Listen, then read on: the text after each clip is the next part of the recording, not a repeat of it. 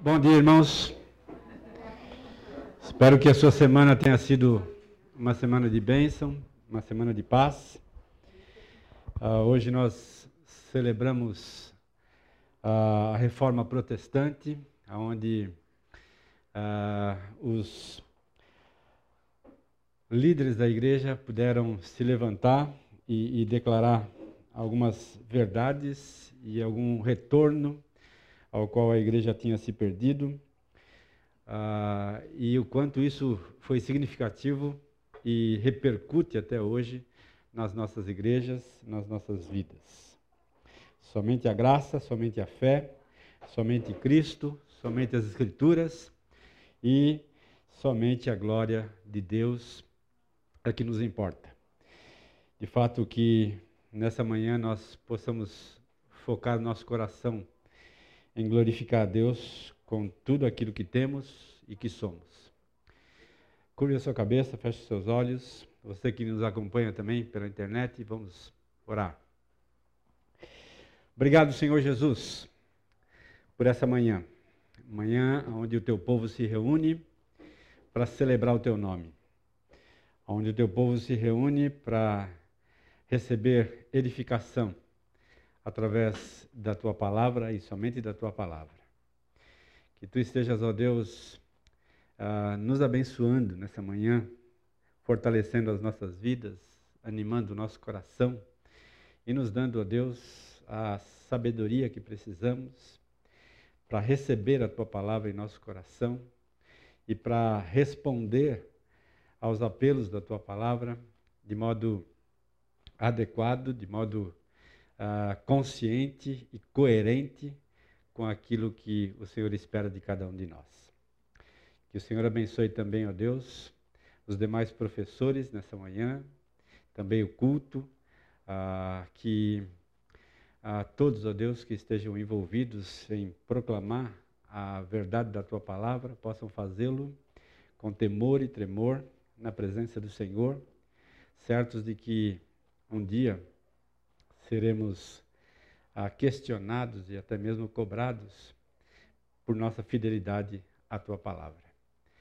Olha para nós, olha para cada um que aqui está, ah, tranquiliza e aquieta o nosso coração.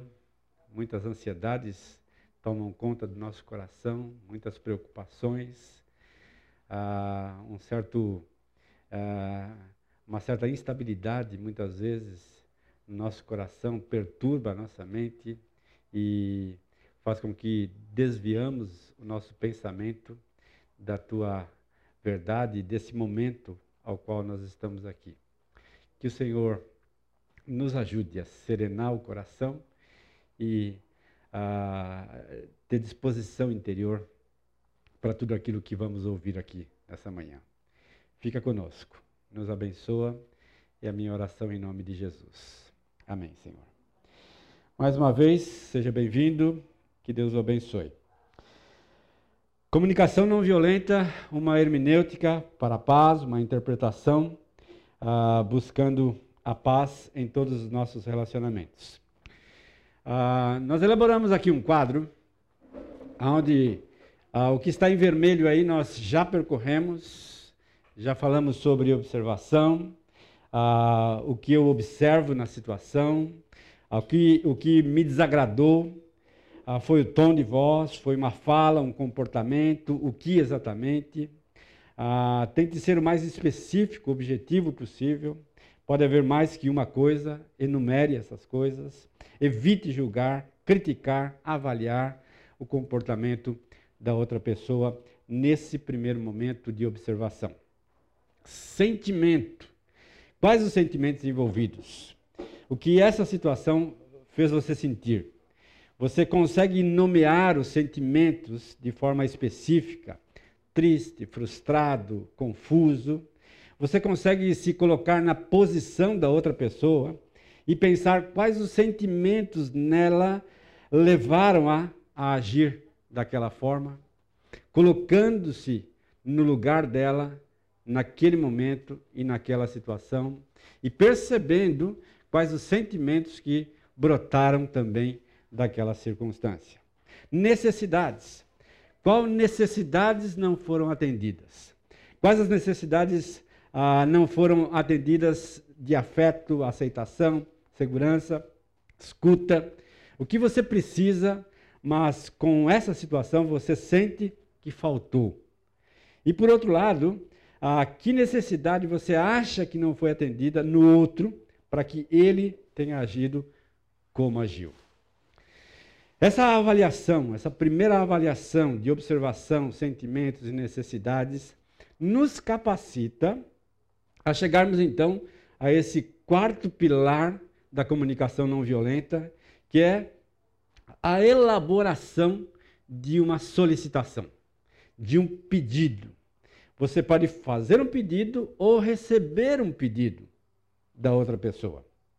Você conseguiria fazer um pedido específico para essa pessoa, para que tal necessidade seja atendida. A realização deste pedido depende exclusivamente dessa pessoa. É razoável? Ele é específico? Será que existe algum pedido implícito por trás da atitude que você não gostou? Então, esse é, é, é o foco, esse é o objetivo desse, desse nosso encontro aqui nessa manhã. Observarmos, analisarmos ah, como realizar um pedido dentro desse, ah, desse movimento da CNV. Eu quero começar com esse texto aqui. Ah, se você tem a sua Bíblia aí, eu gostaria que você a abrisse para que você pudesse acompanhar a linha de raciocínio que nós vamos abordar aqui nesse momento. Ah, o texto é aquele texto em que Jesus é preso ele passa um tempo no jardim de Getsemane, depois então de orar, depois de entregar ah, os seus desejos nas mãos do Senhor, as suas necessidades nas mãos do Senhor. Jesus então é preso. E o texto e o contexto diz assim: 47, 26, 47. O nosso foco é o 52, mas vamos no 47. Falava ele ainda e eis que chegou Judas, um dos doze, e com ele grande turba com espadas, porretes, vindo da parte dos principais sacerdotes e dos anciãos do povo. O que nós encontramos aqui é um grupo armado. Uh, Flávio Josefo diz assim: que não era incomum você ver judeus armados. Era alguma coisa, então, que ah, naquele momento da história era comum. E esses homens, então, entram naquele lugar armados de espadas e porretes com uma finalidade, com um objetivo. 48. Ora, o traidor lhes tinha dado este sinal, aquele em que aquele a quem eu beijar, é esse, prendei-o. Então havia então um planejamento, uma diretriz, uma orientação.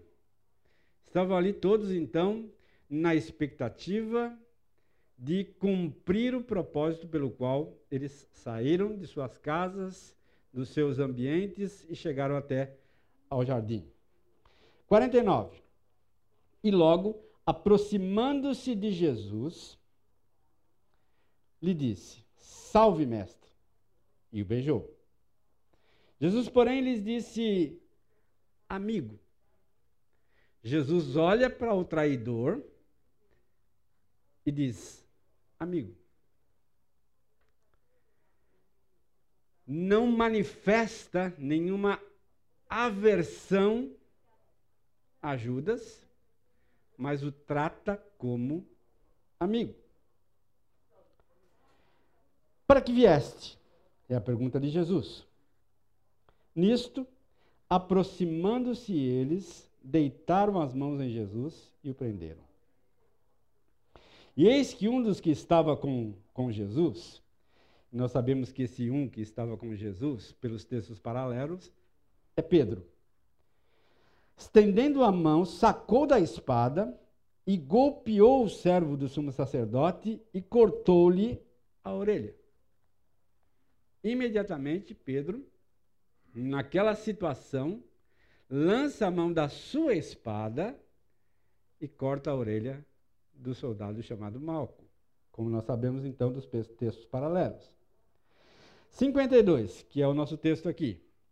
Então Jesus lhe disse: Embanha a tua espada, pois todos os que lançam mão da espada, a espada perecerão. Muito bem.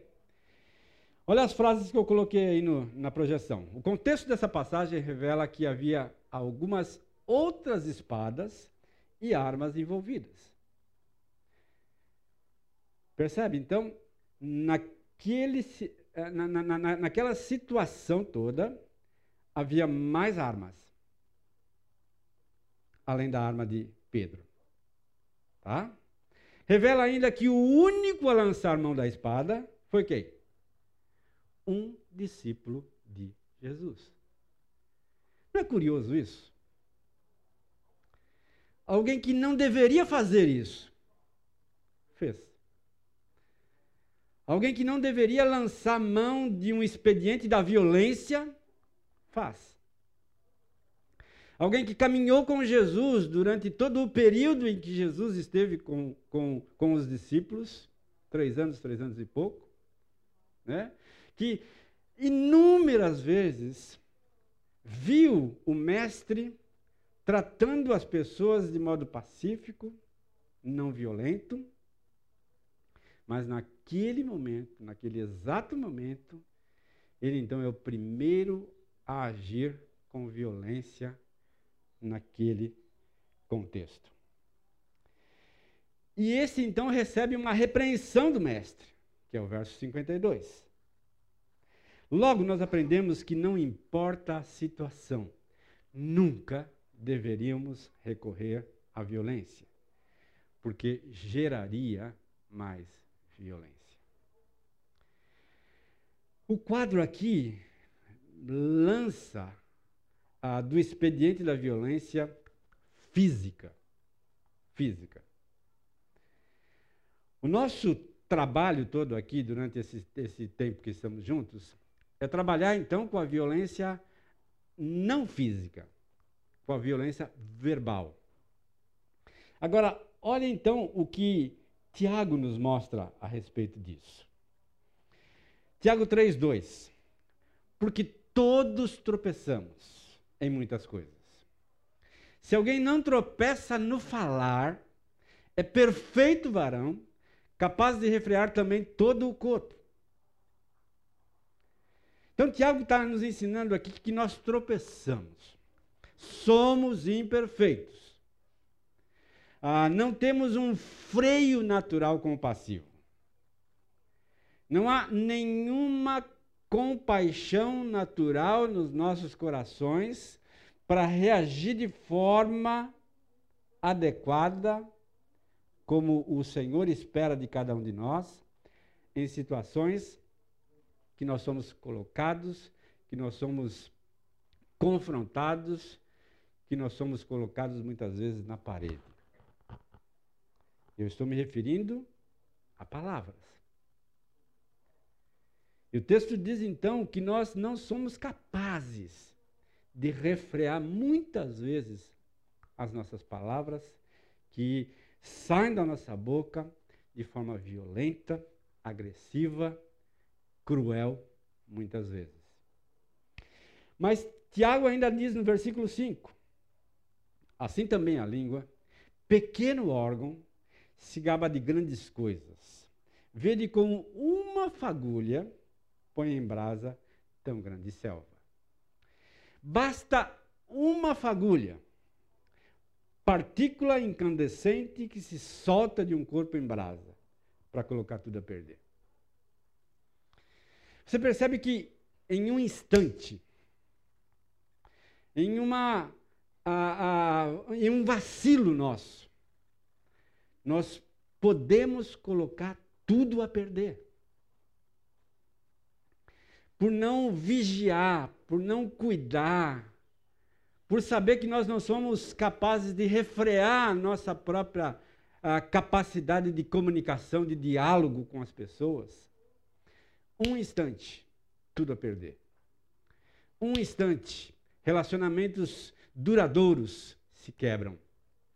Um instante, relacionamentos de marido e mulher se rompem.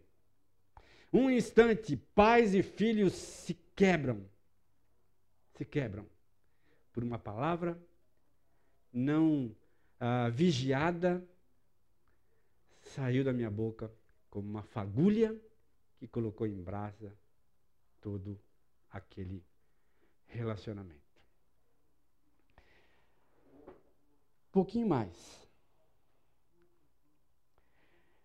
Nessa manhã aqui nós vamos uh, buscar entender e expressar o feedback com honestidade. E ao mesmo tempo receber o feedback da outra pessoa com empatia. Com empatia. Por isso, então, o cuidado que eu tenho que ter com as minhas palavras. Para dar feedback, lembrar-se de que eu preciso me expressar com sinceridade e não com agressividade. Que eu preciso me expressar de modo a que o outro indivíduo confie de que aquilo que eu estou pronunciando é de fato aquilo que ele está ouvindo. Com isso eu forneço suporte. Suporte para conexão. Se nós voltarmos um pouco na expressão de Jesus, do verso 52, Jesus olha para a atitude de Pedro, uma atitude violenta de Pedro, e diz: Pedro, coloca a tua espada na bainha, pois todas as pessoas que lançam mão do expediente da violência serão de alguma maneira também ah, alvos dessa violência. Jesus então faz uma conexão com Pedro tão profunda, tão real, que você percebe no texto que Pedro não responde nada. Ele se cala e ouve aquilo que estava acontecendo ali. E a narrativa então continua ah, no mesmo movimento em que ela começou. Ah, do outro lado aí, o meu ouvido, eu preciso receber o feedback e lembrar-me de que eu preciso proporcionar conforto no coração da outra pessoa, ter consideração a ela pela atitude que ela está tendo, muitas vezes violenta para comigo, muitas vezes injusta para comigo, muitas vezes crítica para comigo. Mas eu então consigo parar, avaliar e perceber quais os sentimentos, quais as necessidades não respondidas da outra pessoa, que fazem com que ela então haja assim comigo. Escuta com paciência, com empatia. Agora percebe que há uma conexão bíblica para essas coisas. Em Provérbios 11, 5, diz assim: a retidão, ou a honestidade, ou a sinceridade, algumas a, a, traduções você encontra essas palavras, né? Ah, dos irrepreensíveis lhes abre um caminho reto. Lembra que a proposta da CNV é uma proposta não, de não ruptura com outro indivíduo, de não quebra de comunicação, mas de conexão. E o texto então nos diz que essa retidão, essa honestidade, essa sinceridade ah, dos irrepreensíveis abre um caminho um caminho reto. Um caminho onde eu posso estabelecer essa comunicação de forma sincera, mostrando confiança e deixando o outro indivíduo confortável para me ouvir. Para me ouvir. Por outro lado, nós também encontramos Pedro, o mesmo Pedro. Mesmo Pedro que recebeu aquela repreensão do próprio Jesus, dizendo: não, não, não haja assim. Não haja assim. Porque a sua violência vai se transformar em, em um monstro que vai devorar você num momento ou no outro. Então segura a tua onda aí, Pedro. E aí então, Pedro escreve a sua carta, no capítulo 3, verso 8, que diz assim: quanto ao mais, tenham todos o mesmo modo de pensar.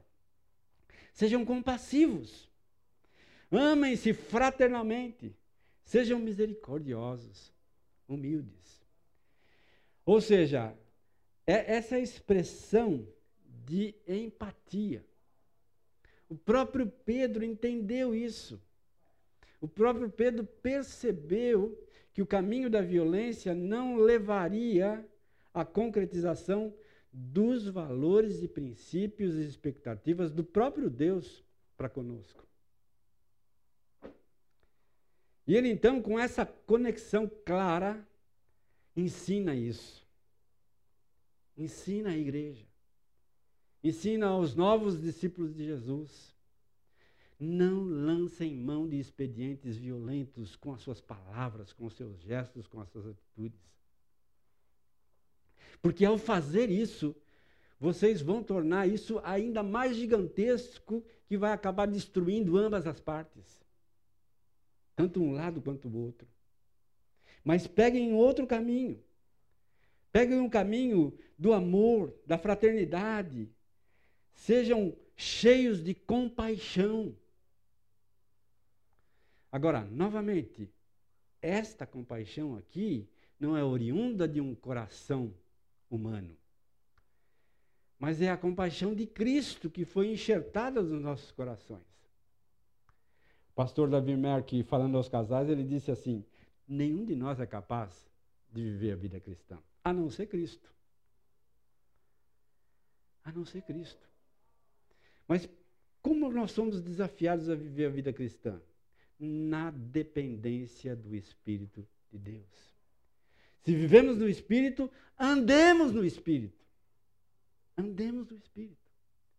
Somente assim nós conseguimos então lidar com as tensões, com as dificuldades, elaborando pedidos corretamente diante das circunstâncias. Muito bem.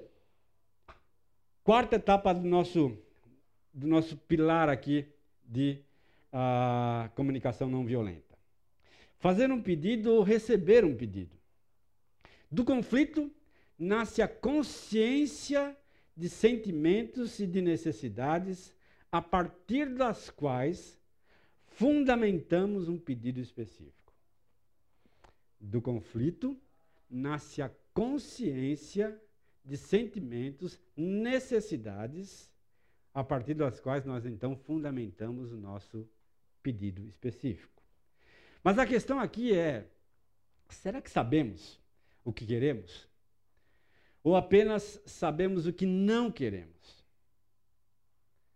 Porque essa é uma questão bastante é, é, comum. A gente sabe muito mais aquilo que a gente não quer do que expressar aquilo que a gente quer. Pedidos específicos e possíveis ações concretas e delimitadas devem ser, deve ser o nosso foco prioritário ao fazer as nossas solicitações e pedidos. Muito bem, vamos caminhar. Usando uma linguagem de ações positivas. Olha a primeira declaração aí. Em primeiro lugar, devemos expressar o que estamos pedindo e não o que não estamos pedindo. Quando formulamos um pedido de forma negativa, surge pelo menos dois grandes problemas. primeiro dele, as pessoas tendem a ficar confusas quanto ao que está realmente sendo pedido. A tendência das pessoas é não entender claramente aquilo que está sendo pedido, aquilo que está sendo solicitado. Solicitações negativas acabam por provocar maior resistência para ser atendida. Olha esse, esse, esse caso emblemático aqui. Por exemplo, uma mulher pede ao marido que não passe tanto tempo no trabalho. Essa é a declaração. Querido, não passe tempo, muito tempo no trabalho. Ponto. Depois de algumas semanas, o marido anuncia que se inscreveu no campeonato de futebol de salão da empresa, ah, demonstrando assim que não passaria tanto tempo mais no trabalho, dividindo seu tempo com o lazer e com os amigos. Ponto. Mas o que essa mulher realmente queria? O que ela de fato queria que acontecesse? Que o marido passasse pelo menos uma noite por semana em casa com as crianças e com ela. Ela disse isso? Não disse. Olha lá. Ah, essa é a questão. Essa é a questão. E, e nós vamos perceber como isso é, assim, uh, emblemático. A gente acha que o outro entendeu. Né?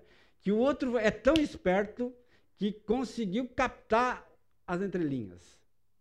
Mas, gente, nós não somos assim.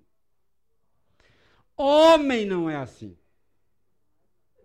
Não é assim. É. A mulher, eu, eu tenho as minhas dúvidas. Né? Mas homem eu tenho certeza que não é. né? Nós não somos assim, nós somos lerdos em, em, em captar essas coisas.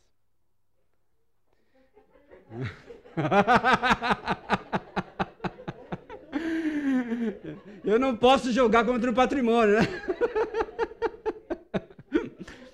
Mas, mas, é exatamente isso, né? Nós não, não, a gente não percebe isso, não percebe. Mas para aquela mulher, estava claro isso. Estava claro.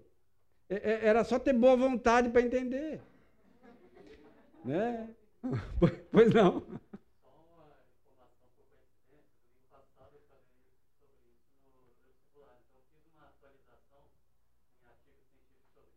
Ah. Até sexta-feira da semana passada, tinham 600 e poucos artigos publicados, científicos, tudo controlado, demonstrando o quanto homem e mulher são diferentes em relação a entender entre linhas. Olha aí, tá vendo? A, a, a ciência nos ajuda a entender. Passar pelo menos uma noite em família é entre linhas.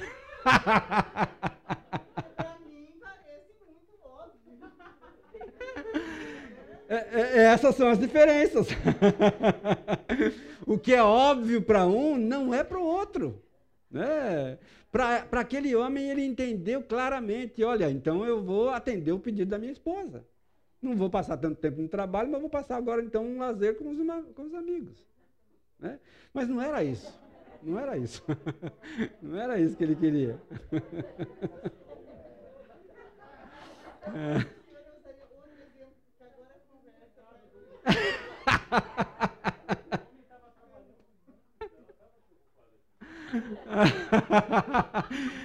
Os homens estão defendendo agora o peixe deles. Olha lá.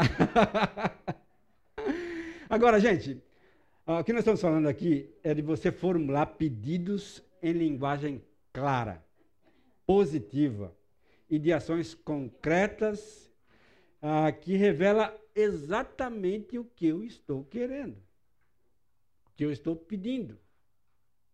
É? Ah, por isso que eu, que, eu, que, eu, que, eu, que eu entendo que quanto mais nós conversamos, mais nós nos entendemos. Quanto mais DR você tiver com a pessoa que está junto com você, mais você vai crescer na, na, na, na sintonia fina da comunicação. Agora, o que acontece é que numa situação dessa, a gente dá risada, mas as pessoas se, se, se separam. Elas se desconectam. A mulher acaba dizendo assim: esse homem é burro mesmo. Né? Esse homem é um idiota, ele não entendeu. Né? E aí, então, ao invés de unir, separa. Isso acontece com filhos, isso acontece no trabalho, isso acontece em todos os ambientes, na igreja. Né? Na igreja. Muitas vezes a gente, puxa vida, né? esse indivíduo não entendeu o que eu estou dizendo. Mas você falou? Ah, acho que eu falei. Mas falou mesmo? Com clareza? Com especificidade?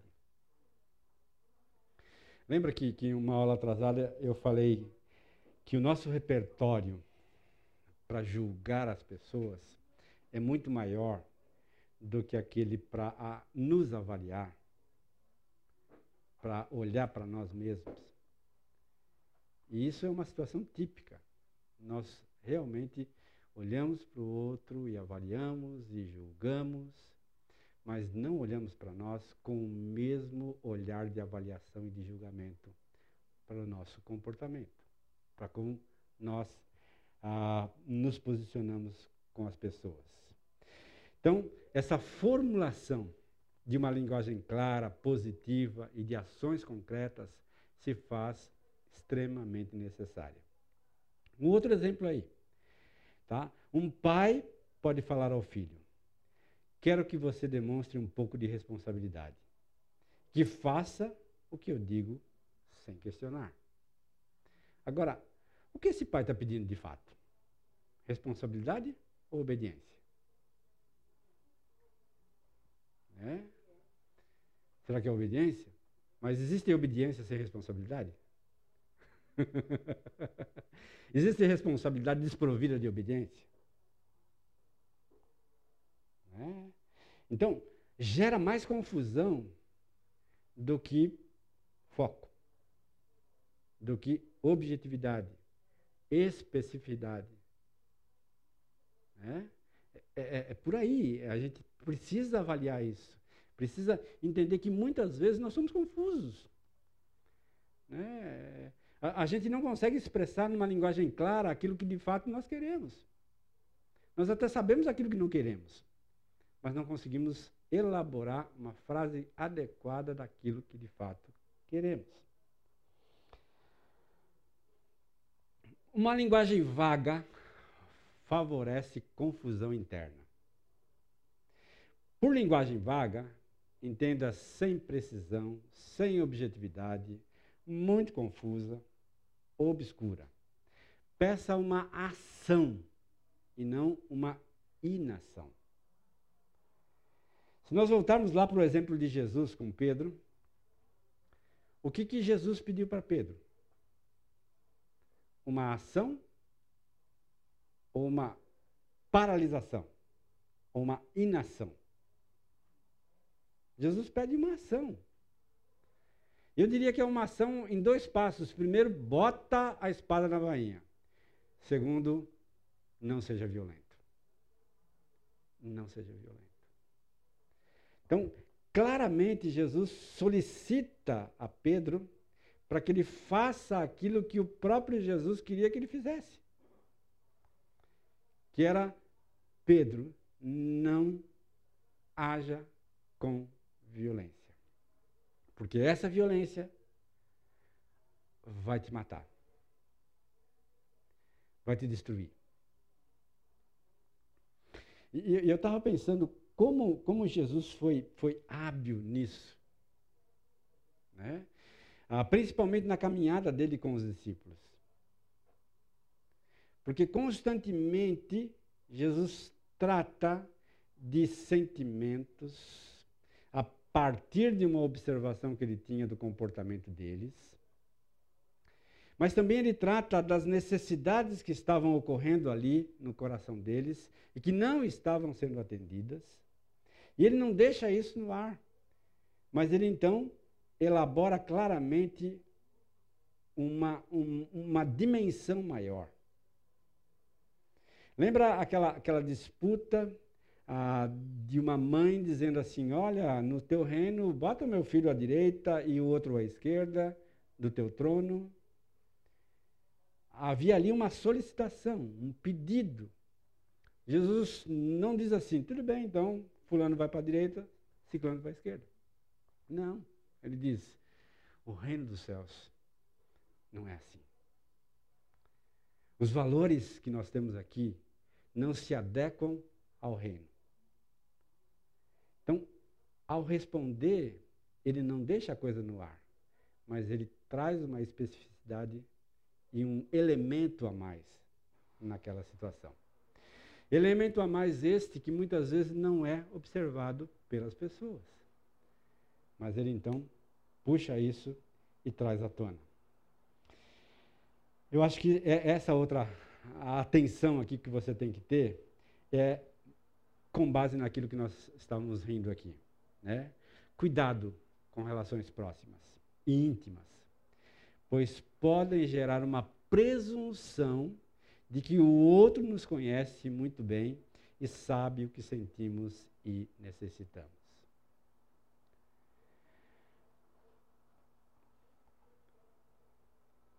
O primeiro ministério pastoral que eu tive foi substituindo um pastor de 90 anos que havia ficado 50 anos à frente de uma igreja.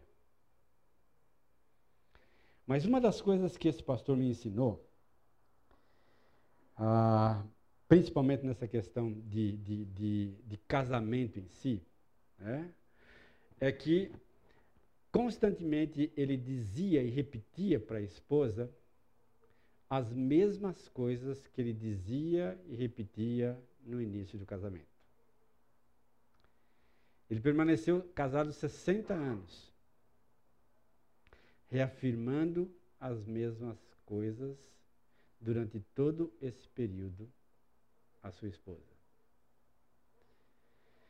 Mostrando claramente que essa relação de intimidade que nós temos com as pessoas não nos dá o direito de achar que elas nos conhecem, que elas sabem exatamente o que se passa conosco. Porque, na verdade, gente, nós não conhecemos uns aos outros com a profundidade que deveríamos nos conhecer. Quantas vezes você foi surpreendido abruptamente por uma reação de alguém que é íntimo de você? Que você diz assim: puxa vida, não, não, não, não, não, não é, esperava uma reação assim dessa pessoa. É? Ou, você pensou, ou você pegou ela numa situação complicada, num momento é, é, crítico da sua vida, e ela então reage de forma abrupta, inesperada. É? Então, percebe, nós precisamos entender que malemar nós conhecemos a nós mesmos, que dirá presumir que eu conheço o outro. Eu conheço até o ponto que ele me deixa conhecer. Dali para frente, eu não consigo. Quando Jesus olha para os discípulos e faz uma solicitação aos discípulos, ele entendia claramente isso. Né? Só que ele foi tão hábil na comunicação que quando ah, em Mateus 28, ele dá a grande comissão aos discípulos. Eles captam a ideia. Eles entendem o pedido de Jesus. E o evangelho chegou até nós. Porque lá atrás, eles foram capazes de entender uma solicitação clara, objetiva, específica de Jesus e então cumpriram com essa com esse mandamento, com essa orientação, com essa diretriz que foi divulgar o evangelho para todos os cantos. Então, a habilidade que Cristo tinha de comunicar-se com clareza, de fazer pedidos específicos, é algo que eu e você precisamos prestar bastante atenção para aprender com Jesus. Para aprender com Jesus. Eu falo né, que essa intimidade ela pode fazer com que eu presuma que o outro me conheça, né, e sabe aquilo que eu estou sentindo, aquilo que eu estou necessitando, e que isso pode me levar a não comunicar claramente o que preciso, como foi o exemplo daquela mulher. Tá?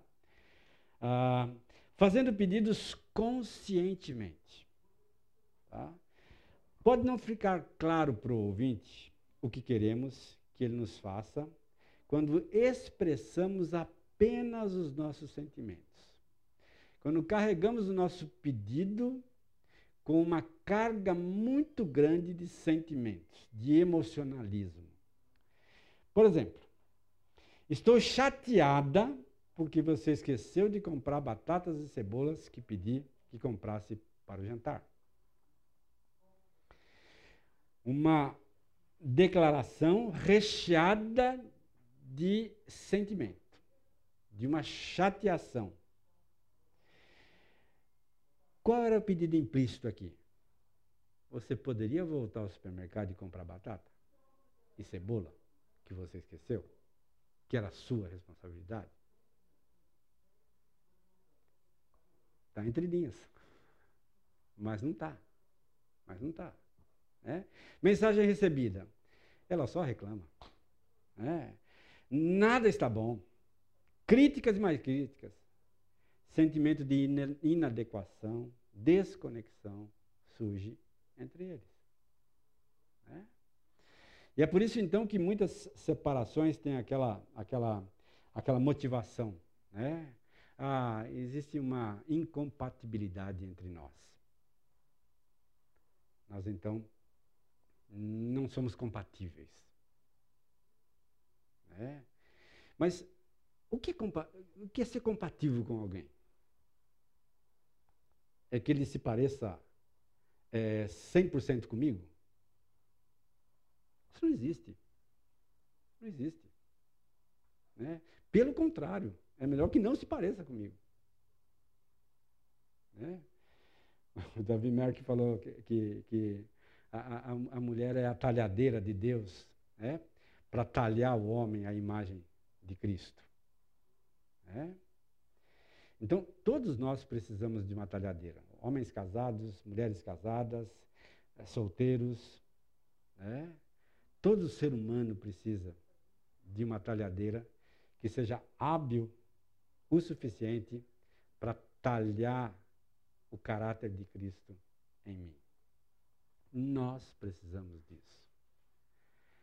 Porque nós somos incapazes de fazer isso sozinhos. E é por isso a importância da igreja. É por isso a essencialidade dos relacionamentos.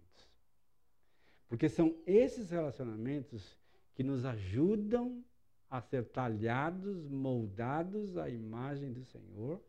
Muitas vezes dói, muitas vezes provoca ira. Né? Mas quando eu sou vulnerável o suficiente, humilde o suficiente, para perceber que realmente existem falhas ah, e que eu preciso corrigi-las, e que essa pessoa está levantando isso para mim, num outdoor bem grande, e eu não estou enxergando. Mas quando eu sou capaz de enxergar e de aceitar, eu cresço. Eu desenvolvo a minha vida. Ah,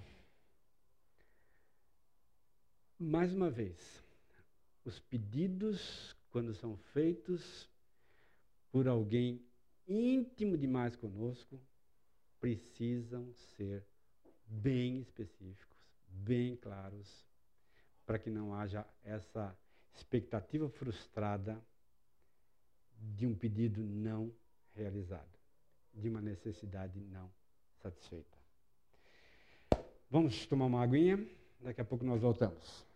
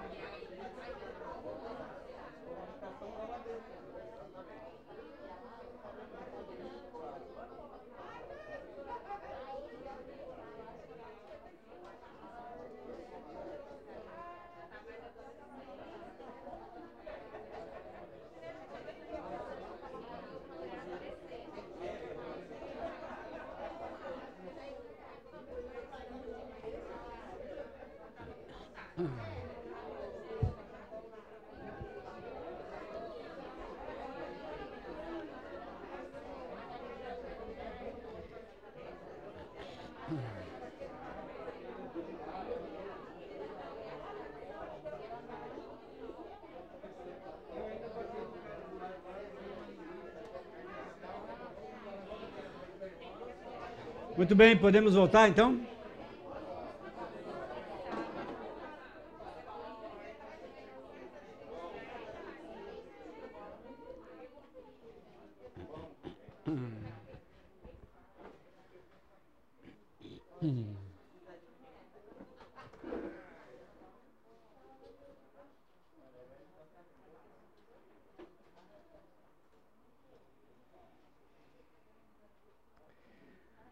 Muito bem, vamos lá? Fazendo pedidos consciente, de modo consciente. E agora então, pedidos desacompanhados de sentimentos e necessidades podem soar como exigências e ataques.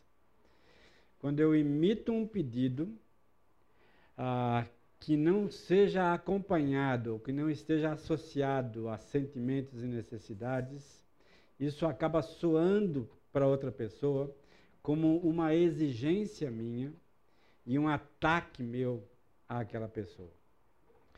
A síndrome do telefone sem fio, aquela brincadeira infantil que nós todos conhecemos, que um fala de um lado, o outro ouve do outro, só que constantemente o que se ouve não é o que se fala. A Use a frase: Acho que não fui claro, deixe que eu reformule o que eu disse. É, percebe nessa frase? Acho que eu não fui claro. A minha responsabilidade é ser claro. A minha responsabilidade é elaborar um pedido tão nítido, tão transparente, tão claro ao ponto de você entender. Mas se eu não me fiz entender, então é minha responsabilidade reformular esse pedido para que você o entenda.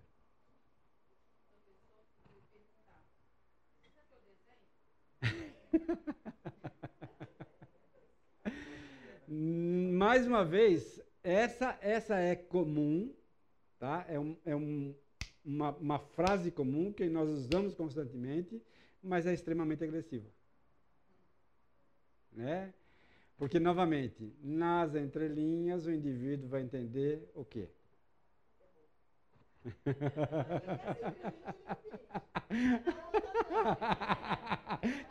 Tem uma que ele entende e outro não entende.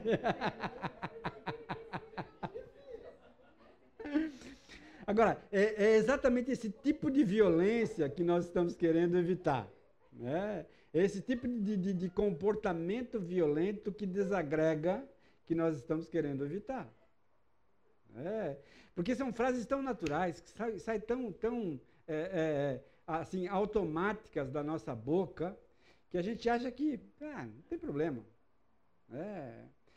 Pode ser que não tenha problema para muita gente, mas pode dizer que para algumas pessoas, ou para uma pessoa especificamente, tem problema.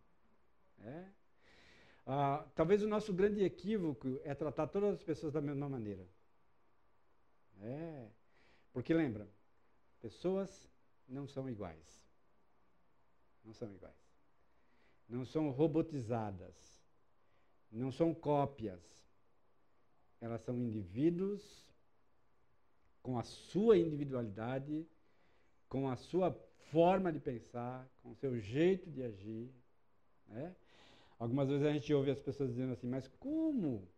Os dois filhos foram criados pelo mesmo pai pela mesma mãe, com a mesma educação, mas com ações tão, tão, tão divergentes.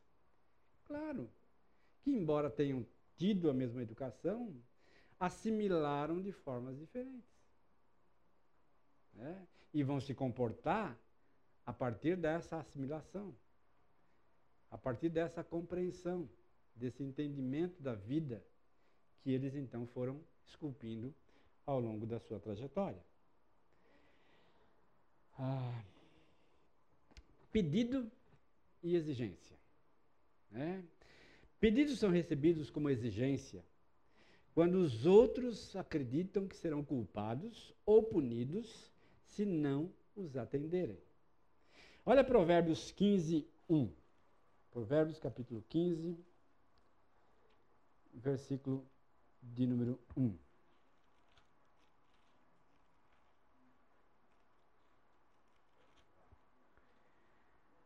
A resposta branda desvia o furor, mas a palavra dura suscita a ira. Né? Pedidos são recebidos como exigência, suscita ira, tá? Quando a outra pessoa acredita que ela vai ser punida ou culpada se não atender. Por isso, alguns mecanismos são, são, são valiosos aqui. Tá? Quando fazemos exigências, a capacidade de empatia é diminuída. Quanto mais exigência, mais desconexão. Quanto mais exigência, menos obediência. Você pode notar isso com seus filhos. É, é, é, é sintomático isso. Né? Ah, o pai não deve fazer exigência. Claro que deve. Mas como fazê-lo? como elaborá-los, como pronunciá-los. Né?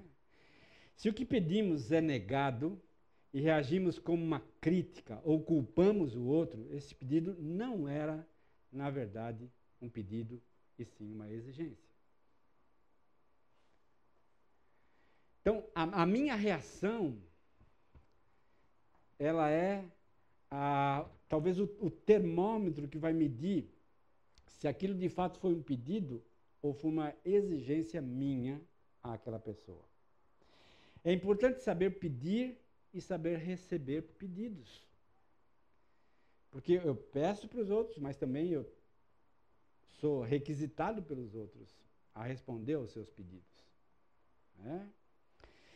A resposta nem sempre será sim. Tá? Com, com esse entendimento, eu garanto a livre vontade da outra pessoa. Eu deixo-a livre. Deixo-a livre. É. é tão gostoso você se sentir livre perto da outra pessoa para ser quem você é e não quem ela quer que você seja. Isso nos dá leveza no relacionamento, isso nos dá conectividade no relacionamento, isso nos dá, nos dá assertividade. Por isso, queridos, é tão importante o entendimento da minha identidade cristã. Quem sou eu diante de Deus? E a partir disso, então, eu posso me relacionar com as outras pessoas com maior transparência, com maior leveza, porque eu sei quem eu sou. Porque eu não me engano. Porque eu sei que eu sou pecador. Porque eu sei que eu não presto mesmo. Porque eu sei que se me deixar eu vou fazer aquilo que eu não deveria fazer. Eu me conheço. Quanto mais eu me conheço, mais leveza eu tenho para me relacionar com as outras pessoas. E para receber um sim e para receber um não também. Ah, é fundamental a utilização de uma linguagem que traga a sensação de opção. Quando eu vou fazer um pedido, essa sensação de opção, ela é extremamente salutar. Por exemplo, quero que você coloque a mesa para o café. Ou você poderia colocar a mesa para o café? Percebe que a primeira é uma exigência, eu quero e ponto final, vai colocar e acabou. É. Mas a segunda é um pedido sem exigência. É apenas um pedido. dando à pessoa a opção de dizer posso ou não posso. Agora, quando, quando eu entendo isso e deixo essa liberdade para outra pessoa, fica mais. É, a, a minha relação com ela fica mais conectada. Porque eu a respeito na impossibilidade dela e, ao mesmo tempo, ela percebe que eu estou valorizando a impossibilidade ou a possibilidade dela. Ah, fazer serviço doméstico em, em algumas casas se aprende de pequenininho. E aí a coisa vai transcorrendo com tranquilidade. Esse negócio de colocar mesa, lavar louça, varrer o chão, essas coisas todas ficam mais tranquilas. É. Só que ocorre que a vida vai nos trazendo uma demanda maior de trabalho, de responsabilidade e de uma série de outras atividades que acabam então tornando essas atividades corriqueiras menos importantes do que as outras. E invariavelmente eu não posso fazer determinada coisa que eu fazia naquele momento porque uma outra demanda está me chamando. E eu preciso entender, então, e respeitar isso da outra pessoa. Agora, o que ocorre muitas vezes é quando eu ouço um não, eu digo, ah, está de má vontade. É, está de má vontade, está com preguiça. É, é assim mesmo, ele é assim mesmo, ele faz assim mesmo, ele não presta mesmo. Né? E assim sucessivamente. Mas quando eu aprendo a ser educado, né? e ao mesmo tempo dar opção a outra pessoa, isso torna claro e mais tranquilo o nosso caminhar juntos. Comunicação não violenta não é uma técnica de persuasão ou de convencimento para que o outro faça o que você quer que ele faça. Não se trata disso. O que nós estamos ensinando aqui não é uma técnica de persuasão, uma técnica de convencer o outro indivíduo a fazer aquilo que você quer que ele faça. Não é isso. Mas é uma forma de você conseguir comunicar o que sente e precisa da melhor forma possível. Você ser capaz de comunicar com clareza, com nitidez, aquilo que você sente e aquilo que você precisa para que o ambiente ao qual nós é, é, nos, nos estamos, estamos nos convivendo seja o mais pacífico possível. Ah, você já entrou numa casa? Chegou para visitar? E, e, e percebe que o ambiente não está em paz. Parece que alguma coisa aconteceu. Ninguém fala nada, ninguém pronuncia nada, mas o ambiente está carregado. É? Carregado de discórdia, carregado de desconexão, carregado de críticas, carregado. pesado. Pesado. É? Então, o nosso dever como cristãos é espelhar a imagem de Cristo, aonde estamos. Quer na casa, quer na igreja, quer no trabalho, quer andando na rua. Eu preciso espalhar o bom perfume de Cristo. E ao fazê-lo, quem sentir esse perfume precisa sentir paz, precisa sentir serenidade, precisa sentir objetividade, precisa sentir os valores do cristianismo através de mim, através das minhas palavras, através da, da minha, da, do meu comportamento naquele momento que muitas vezes é crítico, é confuso, é, espinhoso, mas a minha maneira de me comportar naquela situação precisa necessariamente espelhar a imagem de Jesus naquele ambiente.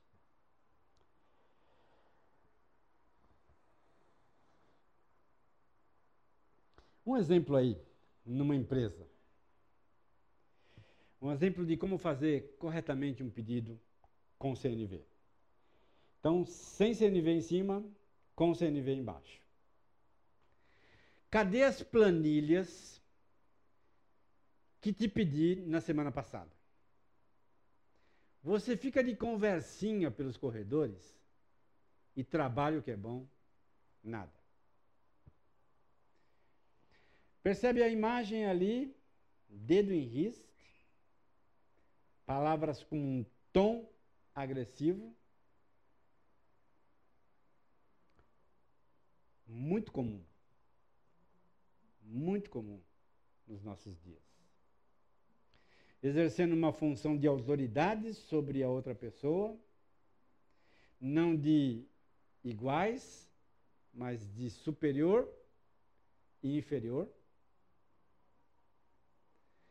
Agora, a outra imagem aqui, uma comunicação, uma linguagem não violenta, você poderia priorizar as planilhas que te pedi.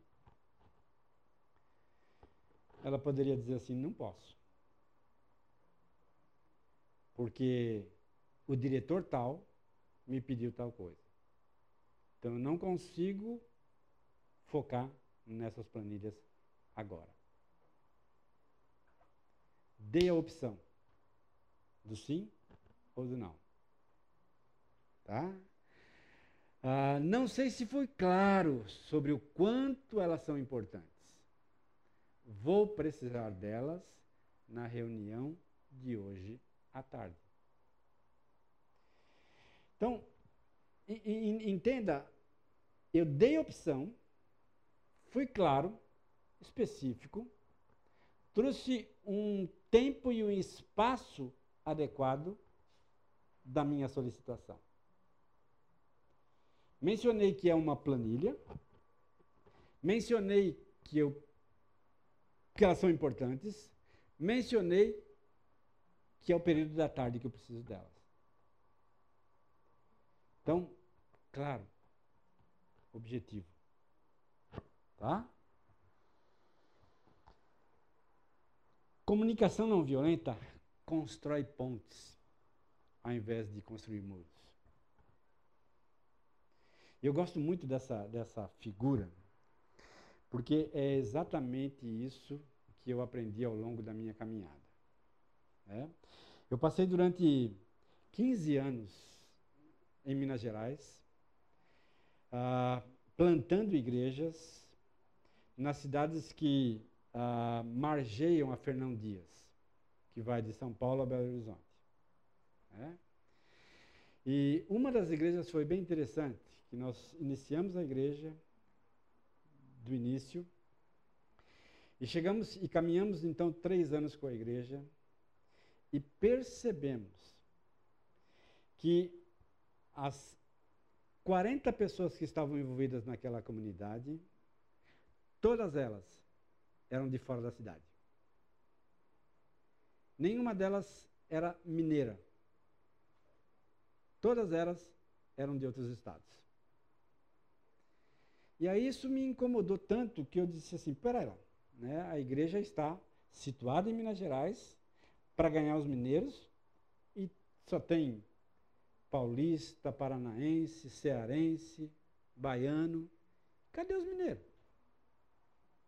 Né? Então nós mudamos o foco. E partimos então exatamente para o relacionamento com os indivíduos. Relacionamento este que trouxe um ambiente mais favorável para a evangelização através do relacionamento e através das palavras com aquelas pessoas. Isso mudou nós percebemos que aquela comunidade era, na verdade, um muro construído, onde a, os mineiros diziam assim: não, aquilo lá não é para nós. E aí, então, a partir do momento que nós percebemos e derrubamos aquele muro, e começamos a construir pontes de ligação entre o coração daquelas pessoas, nós conseguimos então ganhá-las para Cristo e para aquela comunidade. Baseados numa comunicação não violenta, baseados numa comunicação não é, exclusivista, mas que incluía aquelas pessoas, com as limitações, com as barreiras culturais, com tudo isso. Eu estou me referindo a cidades bem pequenininhas, com 15 mil habitantes, 10 mil habitantes que a resistência ao evangelho é muito maior. Porque são predominantemente católicas, romanas, onde o padre manda e as pessoas obedecem. Mas nós percebemos que quando nós nos comunicamos adequadamente, corretamente, respeitosamente com as pessoas, nós então derrubamos os muros e começamos a erguer então, pontes de ligação entre aquelas pessoas, os valores de Cristo e assim sucessivamente. Comunicação não violenta é isso. É aprender a construir pontes. E lembra, a ponte que me liga a você é uma. A ponte que me liga a outra pessoa é outra. É outra. São pontes individualizadas para cada um. Algumas são construídas de um material, outras de outro. E assim sucessivamente. Respeitando os sentimentos, respeitando necessidades e assim sucessivamente. Um caso interessante que aconteceu e que deu margem a isso, né? foi um, um fazendeiro que tinha um alambique. E eu, pastor. Conheci o homem no supermercado, começamos então a, a conversar, muito divertido tal. Né? E o homem então me convidou, depois de um longo tempo, para é, participar do Natal na fazenda dele, junto com, as, com a família dele. Né? Eu fui, meia-noite, lá eles têm o hábito de passar meia-noite, de dia 24 para dia 25. Fui, minha esposa, dois filhinhos pequenininhos, vamos lá. Trocaram os presentes, tudo, né? E em um momento específico, o fazendeiro me chamou e disse assim: Eu quero que você ore pela minha família. Né? Disse: Tá bom. Né?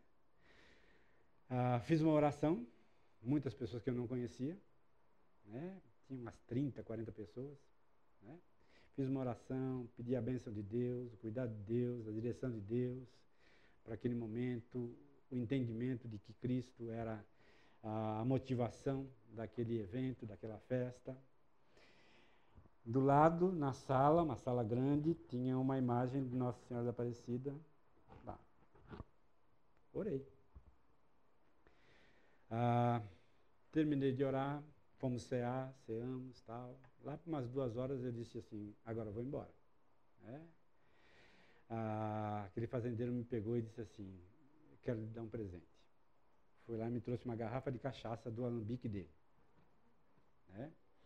Eu olhei para a garrafa de cachaça e disse assim, ah, eu, não bebo, mas o meu pai, ele aprecia muito a cachaça, então vou levar para ele. Disse, não, não, não, essa é para o senhor seu pai foi lá e pegou um garrafão de 5 litros e trouxe. Eu saí da casa com a Bíblia debaixo do braço, uma garrafa de pinga e um 5 litros de café. É? Não falei nada. Tudo bem. É. Duas ou três semanas seguintes, ele me encontrou de novo e disse, pastor, quero que o senhor dê um estudo bíblico para minha família. É? Marcamos uma quinta-feira Cheguei, umas 10 pessoas na sala. E começamos então a estudar. O Evangelho de João com aquela família. Se converte um, se converte outro, se converte outro. Depois de cinco anos, a única pessoa que não se converteu foi aquele homem. A esposa se converteu, os filhos todos se converteram, os netos. A única pessoa que não se rendeu a Cristo foi o bendito fazendeiro. Agora eu fico pensando, se eu dissesse para ele, não, é, isso é do capeta, é, quebraria uma, uma, uma conexão, uma comunicação que rendeu frutos para o reino do Senhor. Então, novamente, construir pontes é a nossa meta. Objetivando claramente a diretriz que o próprio Deus tem para nós. Não tomei a cachaça, né? Uh, mas o Senhor abençoou de forma específica aquela situação. Muito bem. No próximo encontro, então, nós vamos vivenciar essa comunicação não violenta na prática. Uh, nós temos três ambientes ao qual nós queremos elaborar isso. Primeiro na empresa, no, no ambiente empresarial, tá? Ah, num segundo momento na casa, na família, num terceiro momento na educação infantil, ah, onde nós vamos estar trabalhando os valores da comunicação não violência, não violenta nesse ambiente. A última aula nós trataremos da violência através ou ah, revestida na comunicação não violência. Por quê? Porque há uma violência maior para exercermos a comunicação não violenta, que é uma violência contra nós mesmos. E aí nós vamos perceber o quanto nós precisamos da graça, da misericórdia e da ação do Espírito Santo sobre as nossas vidas. Bom domingo, que Deus o abençoe.